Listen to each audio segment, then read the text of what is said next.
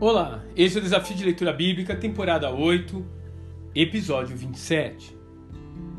Perfume de Cristo, 2 Coríntios, capítulo 2.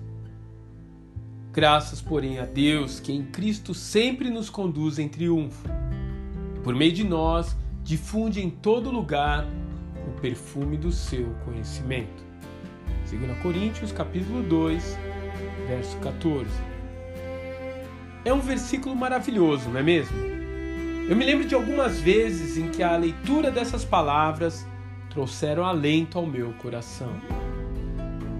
A maioria dos intérpretes da Bíblia vê na expressão triunfo ou triunfar em algumas Bíblias como uma alusão ao desfile realizado em Roma quando seus exércitos retornavam vitoriosos em suas batalhas.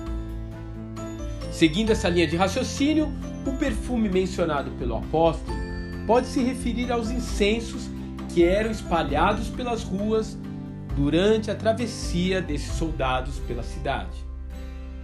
O nosso general, de fato, foi absolutamente vitorioso na cruz e apenas como consequência disso, exalamos essa fragrância, que é o nosso testemunho e proclamação do Evangelho. Esse aroma é vida para aqueles que anseiam por um relacionamento com Deus, porém é repugnante e tem cheiro de morte para aqueles que pretendem manter-se em rebelião com o Criador.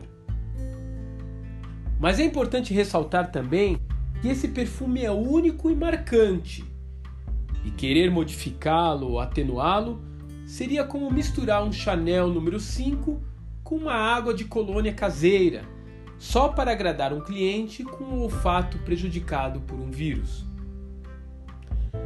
A verdade que eu quero chegar é que não é possível atenuar a mensagem dura e contundente da palavra de Deus, como aqui está escrito em Romanos capítulo 3: todos pecaram e destituídos estão da glória de Deus.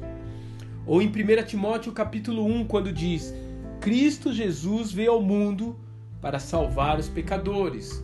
Não é possível mudar isso apenas para agradar ideologias ou atender ao politicamente correto. O que nós precisamos fazer, sim, é espalhar esse sublime aroma por todos os caminhos em que passamos. E enquanto fazemos isso, clamar ao Pai para que Ele desperte o olfato espiritual das pessoas que nos rodeiam. Que Deus te abençoe e até amanhã.